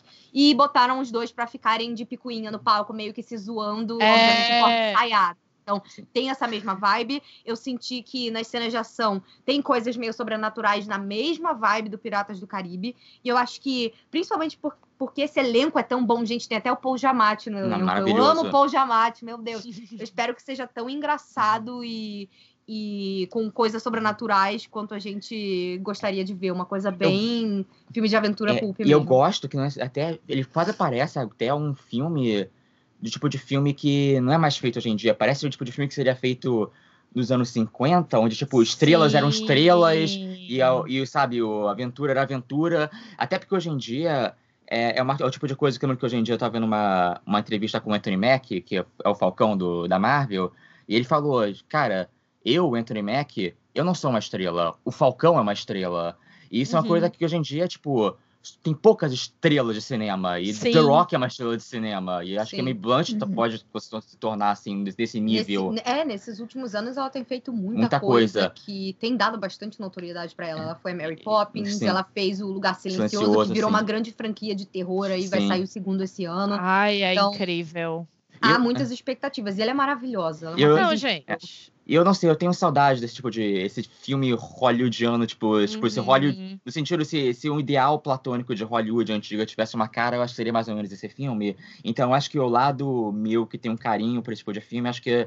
Eu tô empolgado pra ele. E eu acho que ele tem muito Eu percebi. Sucesso, porque exatamente ele é esse tipo de filme nostálgico, de uma certa forma. Mais né? novo. De uma era mais novo, porque a gente não tem tido isso no cinema. Então, eu acho que ele pode arrebatar a galera, pegar todo mundo de surpresa, porque ele tem tudo para ser uma vibe meio tipo Indiana Jones, sabe? Eu acho que inclusive uhum. foi isso que talvez tenha feito o Piratas uhum. do Caribe também ter ficado tão Sim. famoso, porque ele tinha um pouco dessa ideia também, esse sentimento, essa ele forma era um de se desenvolver. Tinha um elenco forte também. Sim. Sim. Mas ele também era diferente, tipo, ele era, ele era meio estranho, o primeiro filme PG-13 da Disney, ele era meio violento, meio nojento, tipo, era tudo uhum. meio velho, mais novo. Pois é, e esse tá com a mesma cara, então as expectativas estão bem boas por aqui. Eu acho que vai dar tudo certo, gente. Até porque eu acho que assim, o The Rock ele é uma personalidade muito engraçada, né? A carreira dele uhum. começou meio nos filmes já são meio trash, tudo igual, assim, meio zoeira. E, e ele foi. Todo mundo rei. só por ele, é, cara. É, é. E ele foi se colocando, se colocando, se colocando, até que ele deixou de virar uma piada. Tipo, as pessoas têm carinho pelo trabalho dele, você vê que ele tá ali é, se colocando. Uhum. As pessoas não estão indo ver, tipo, ah, vamos ver o Vingadores. É tipo, não, vamos, vamos ver. ver. o filme do, novo do The Rock. É um é negócio isso. que é, não se vê mais hoje. É, não, o The Rock é um. Isso. E The Rock vai virar presidente ainda, só dizendo. Ai, gente, tomara. Alguém, alguém eu acho que vai ser assim. legal. Tem empatia. Gente, Arnold Schwarzenegger foi maravilhoso para pro distrito dele lá. Eu tô só aguardando esse momento. Ele não, ele não podia se eleger porque ele não, era, ele não era americano, ele não podia se eleger presidente. Mas The Rock, por outro lado. Pois é, estamos contando com você, Dwayne Johnson. Por favor, querido, vem, chega mais. Mas é, é eu acho que vai ser legal, gente. Eu acho que a Disney tem uma chance grande aí. E para finalizar aqui, eu tenho que falar sobre o segundo filme da Marvel do ano, que em 6 de novembro chega Os Eternos da Marvel, com direção da Chloe Zhao. É, curiosamente, esse ano todos os filmes de quadrinhos estão, tanto na Marvel quanto na DC, estão com dirigidos por mulheres e uhum. estrelando mulheres. Estou achando isso Ai, muito interessante, mas, mas enfim. É, Os Eternos é complicado de falar porque é uma das propriedades mais desconhecidas da Marvel. Basicamente é o seguinte, é, tem o Jack Kirby, que é o maior quadrinista de todos os tempos, co-criou uma parte da Marvel com Stan Lee e tudo mais. É, beleza. Ele foi para DC nos anos 70, uma época, e ele criou os Novos Deuses, que ele é Exato. Jack Kirby era todo fascinado por essa questão de, de cultura mitológica e de ficção científica. Ele era muito fascinado uhum. essa coisa de, de ufologia, de as teorias malucas de ah, os alienígenas criaram a humanidade, coisas é, assim. Ele era tipo, fascinado tipo, por isso. É, entendeu? É, tipo, só que sem antissemitismo, porque ele, era, porque ele era judeu e lutou na Segunda Guerra, mas enfim. E aí ele criou os Novos Deuses na DC, que era essa coisa super grandiosa, e vai ter o filme também da DC, dirigido pela Ava DuVernay, bem mais empolgado até que pelos Eternos. Mas aí é, a série não fez dinheiro, a DC não tratava ele direito, cancel, cancelaram a série dele, e ele, revoltadíssimo, ele voltou pra Marvel. E ele fez os Eternos, que é meio que a continuação espiritual dos Novos Deuses na Marvel. Então, que, que, também não fez sucesso, também cancelaram depois. Ai, gente, gente eram bons tempos, né? É. Esses. Mas enfim, o lance dos Eternos é o seguinte: é, de acordo com a mitologia, os alienígenas criaram a humanidade, porque é claro. E além deles criarem a humanidade, eles criaram essa outra raça secreta de super-humanos que seriam como grandes deuses criados para proteger a humanidade, que seriam os Eternos. Uhum. Então, e da mesma forma que tem os Eternos, criaram uma espécie de, de versão demoníaca, tipo inferno, porque é cheio de alusão bíblica também, que seriam os Deviantes, que são Claro. os vilões do filme. Então, eu conheço muito pouco dos Eternos. Eles tiveram muito pouca essa participação nos anos 70, de quando eles foram criados, e depois eles foram reinventados nos anos 2000 e teve uma minissérie pelo Neil Gaiman na Marvel, que é o que eu quero ler, o que todo mundo geralmente lê hoje em Que dia. aí ficou bom. Aquelas. Olha aqui, tu, tu respeita Jack Kirby, que Jack Kirby. Jack Kirby estava, estava Não. nazista quando todo mundo, todos, quando seus pais ainda eram, eram bebês. Ele é maravilhoso, mas assim, né? Ele tentou, mas não era o tempo. A gente tem que. Né, o tempo das coisas é o tempo das coisas. Ah, Coitado. tem que, você tem, tem que ver. Gente, aquela história muito boa que chegaram Hum. lá pra ele. Ele tava lá trabalhando. Chegaram os neonazistas, che- chegaram lá. É, chegaram lá pra ele e falaram: Olha, tem uns neonazistas aqui embaixo, eles não estão gostando do, Do que você tá fazendo. fazendo. Ah, é? Ele arregaçou as mangas foi até lá embaixo. E eles, Socou eles. E, e eles fugiram. Muito bem. Muito bem, Ele tava Jack. preparadíssimo pra socar os neonazistas. Mas enfim, é, o filme que tá chegando aqui com esse elenco bem grandioso de Angelina É. Jolie, Salma Hayek, o Chat Merden do Game of Thrones, E que também é o nosso querido Kit do Live É, Action Cinderela, que eu com. Mai Nanjani. Mas, galera, é, cada um deles fazendo esses pe- esses personagens eternos, os quais eu não conheço muito bem, mas Uhum. tudo bem, ninguém conhece. É, o que eu acho que a gente viu por enquanto, tem algumas imagens só, com imagens conceituais e fotos que saíram por enquanto. A gente viu na Comic Con um trailer exclusivo do filme, que foi Foda. interessante porque foi É meio que um pré-trailer, né? Porque não É. tem nada com grandes efeitos É, é tipo um especiais. teaser é e tal. muito. É. É muito só eles se Uhum. olhando, eles interagindo pra dar uma É, vibe. a né? única coisa que eu tá tô- gravando. sei lá, eu não, tô, eu, eu não curti muito o visual do filme, na verdade. Eu achei É? muito desaturado, muito. Ai, eu sei lá, achei lindo. caído. Tu não Sabe gostou. por quê? Porque Jack Kirby, ele tem um visual tão marcante. Ele Sim. recriou toda a forma de como se desenhava quadrinhos, e tudo nele era tão cheio de dinâmica, de energia, de cores, e é tudo um negócio meio psicodélico, meio Você acha que devia, então, impactante. ser uma coisa mais tipo Guardiões da Galáxia É, não, não, engra, não engraçado, não no sentido Não, de o ser uma visual, comédia, visual. mas no sentido de ser uma coisa mais impactante, assim. Porque Porque eu, eu senti achei. que o filme vai ser bem dramático, pelo que a Pô, gente tudo bem, nessa mas CGI. eu, eu digo, mas ainda assim. é, eu não digo que tinha que ser engraçado que nem, eu digo que tinha Não, que ter um pouco daquela, daquela, daquela, daquele visual, daquelas cores. Eu achei Aham. muito saturado, muito muito sóbrio, até demais, pra uma coisa que, Entendi. sabe, o Jack Kirby, ele, ele adaptou pros quadrinhos o 2001, Odisseia no Espaço, e virou um negócio hiper colorido, louco, brilhante, que é, é considerado uma das HQs mais, mais interessantes É lindo. interessante quanto filme, sabe? Então eu acho que você pegar um negócio que era muito a obra pessoal dele, o, o projetinho autoral Uhum. esquisito dele, que é o Jack Kirby sendo extra Jack Kirby, eu acho que é, tinha que explorar mais isso. É por isso que eu tô muito empolgado pros Novos Deuses, que vai ser a Ava DuVernay fazendo com o Tom King, que escreveu a HQ do Senhor Milagre, que ela fez a Dobra no Tempo, que eu acho que ainda vai virar cult um dia, que por mais que seja uma zona do filme, é visualmente loucaço e interessante, eu Uhum. acho que vai ser o filme que vai ser mais na vibe disso. Mas é muito cedo pra Entendi. falar também. Tipo, eu só tem, tipo, a gente viu só um semi-trailer É. e não tem mais nada ainda pra, pra- do que ver. Pode ser uma coisa muito interessante, até porque, sabe, a Marvel não faria um filme de uma propriedade tão, tão desconhecida à toa.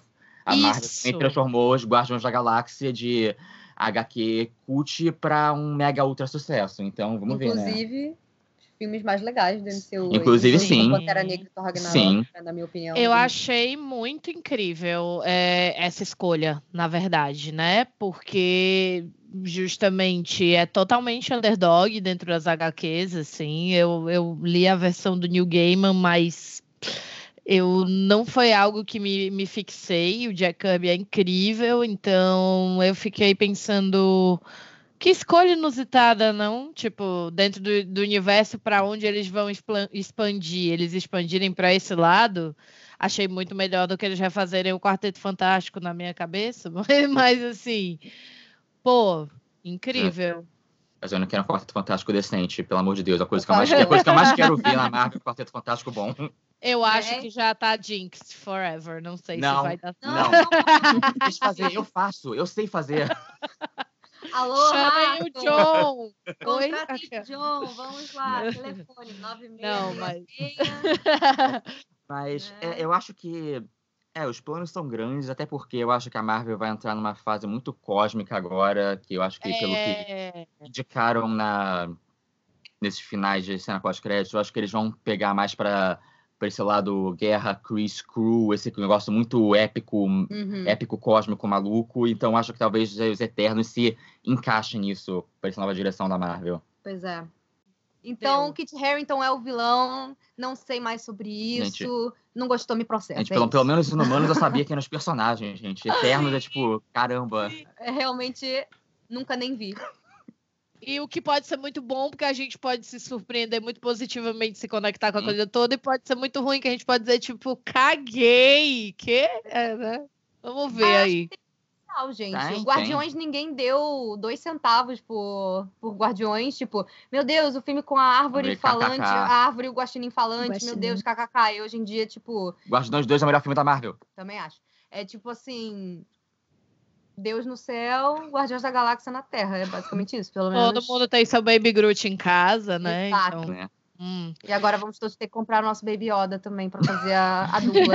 Eu já Sim. quero uma figure que misture Baby Yoda com um Groot em alguma situação bizarra. Eles vão ganhar muito dinheiro se eles fizerem isso. Alô, Funko! Né. Por favor, faça. É, fica a dica. que já é filho da Disney, já pela até ideia, só me manda um. De brinde. entendeu? De presente. É isso. Então, pra gente fechar o ano, vem aí uma última animação que nos Estados Unidos vai estrear no finalzinho de 2020, mas aqui no Brasil, assim como Frozen ou Wi-Fi Ralph, vai estrear só em 2021, no dia 7 de janeiro, que é a nossa nova princesa Disney, a Raya e o Último Dragão. Não a Raya, a barra Raya. Mas... Maravilhosa.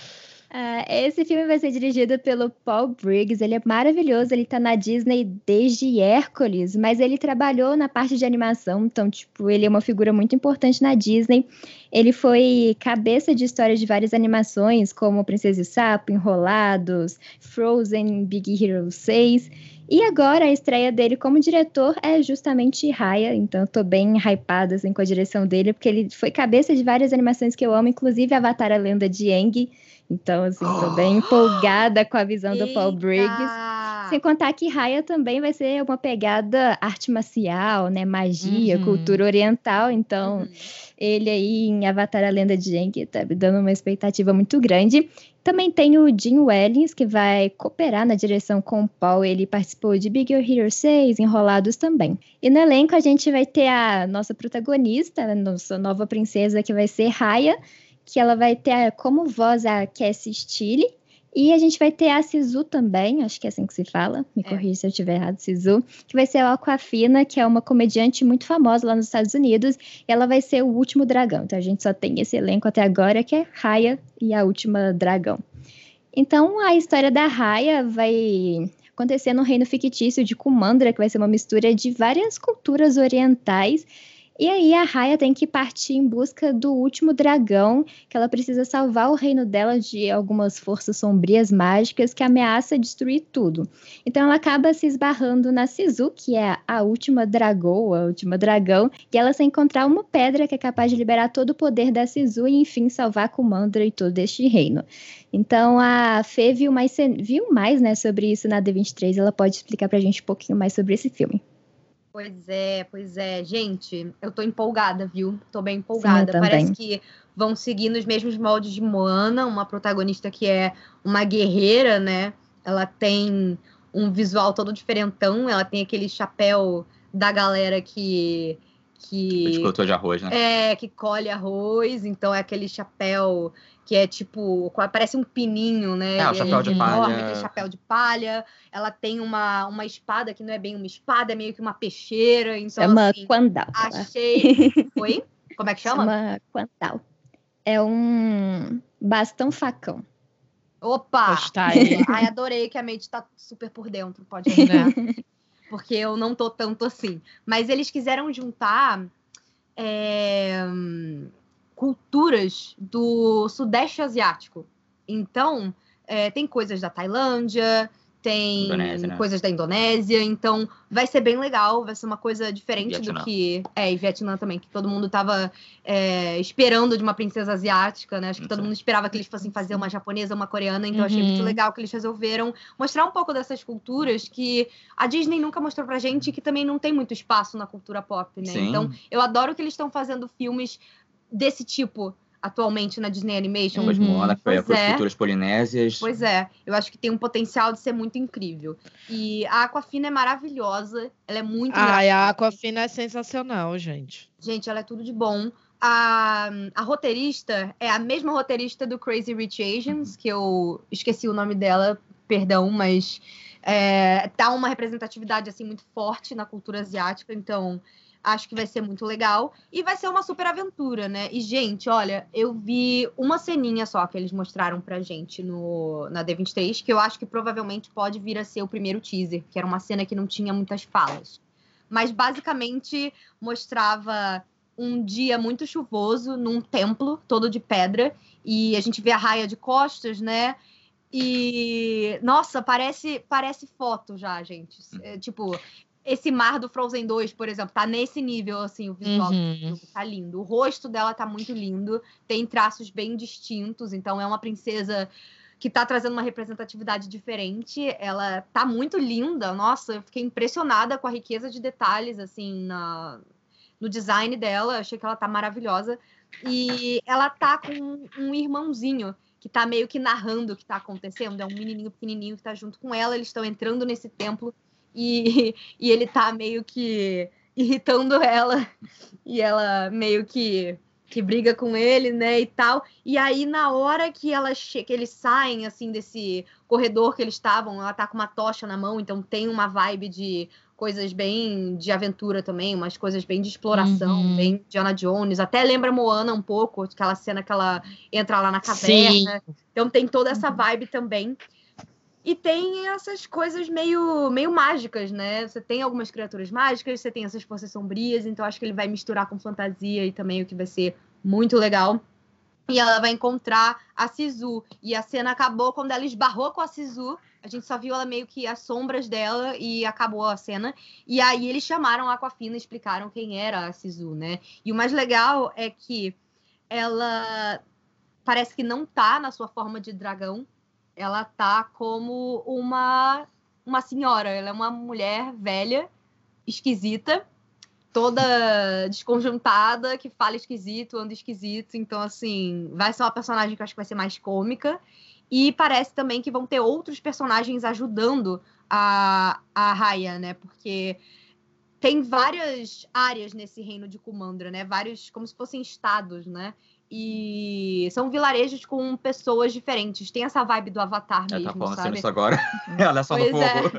É, pois é. E aí, no meio do caminho, ela vai encontrando esses outros desajustados que vêm desses outros reinos aí, né?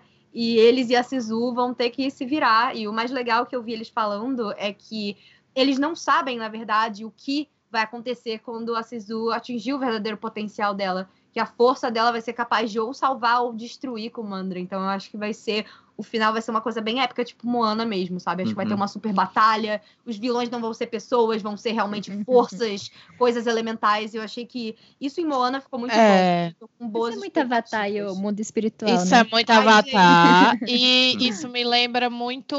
Não sei se vocês já, já viram. Cubo e as cordas mágicas. Sim. Sim. Pois eu não é. acho que vai ser tão. Ah, é, o chapéu dele é, é- é igual também, tem. né? É, eu acho Cubo também tem, o chapéu. Cubo é essa mesma vibe. Nossa, eu não tinha É, é lindo, é, é sensacional. Só que-.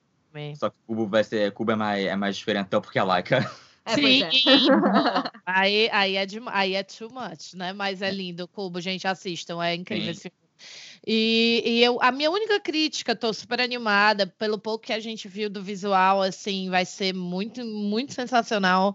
Mas, gente, traz meu 2D ao Disney Studios. Ajuda Eu- nós. Esse ficaria lindo. Eu 2D, acho hein? que essa década. Eu, eu acredito que essa década deve ser a década que vai voltar o 2D na Disney por pura nostalgia. Eu, eu acho que creio. sim também. Já tá fazendo lucro da minha nostalgia de tantas formas. Me devolve meu 2D. Né? Pois é.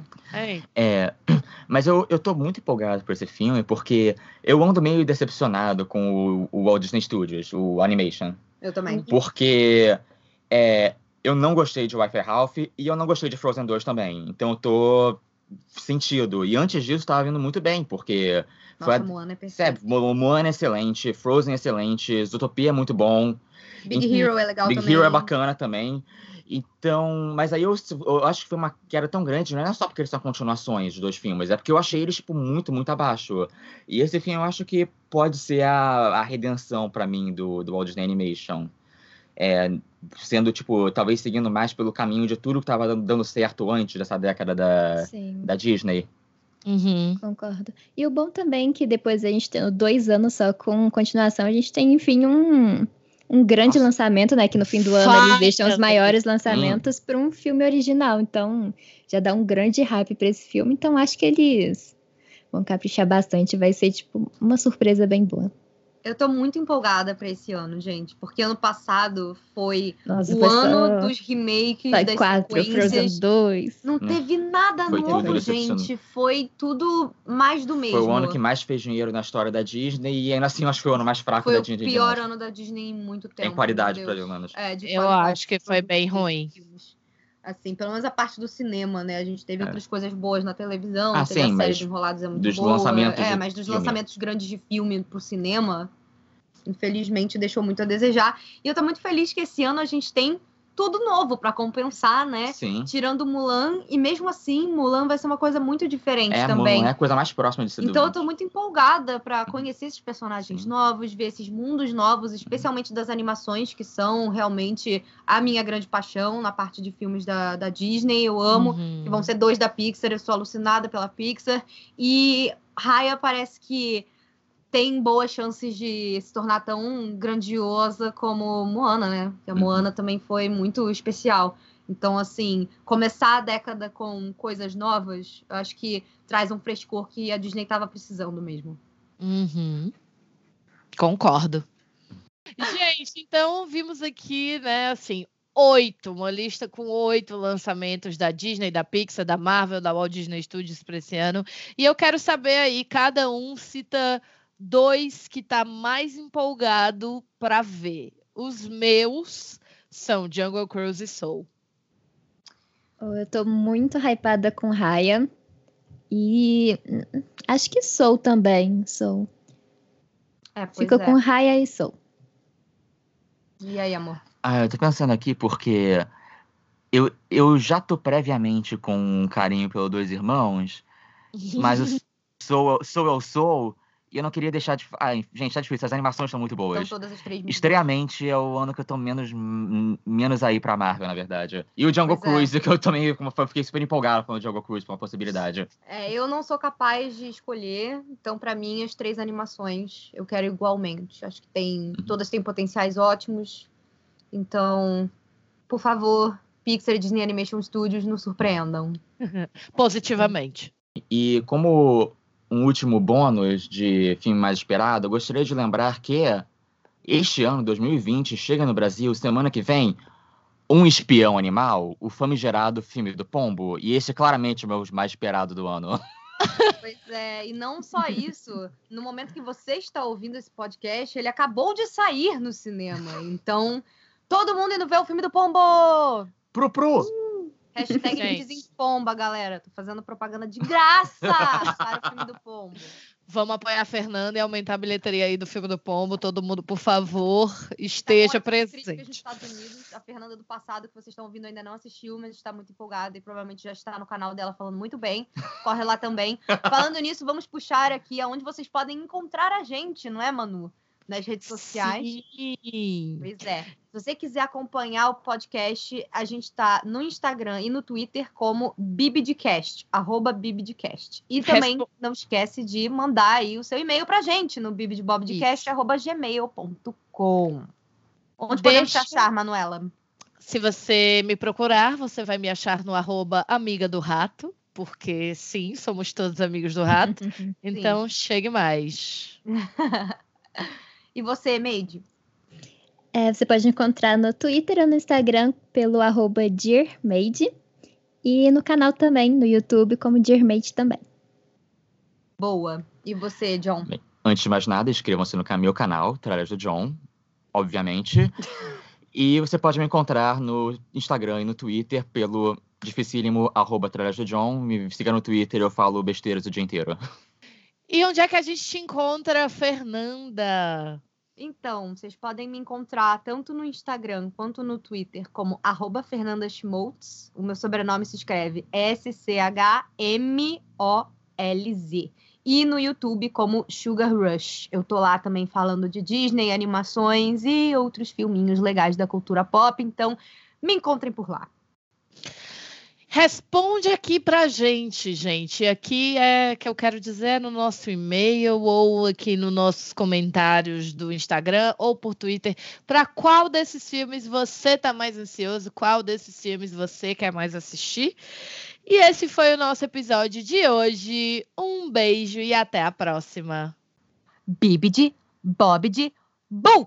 Goodness me, it's getting late. Hurry up, dear. The ball can't wait. Have a good Now off you go. You're on your way.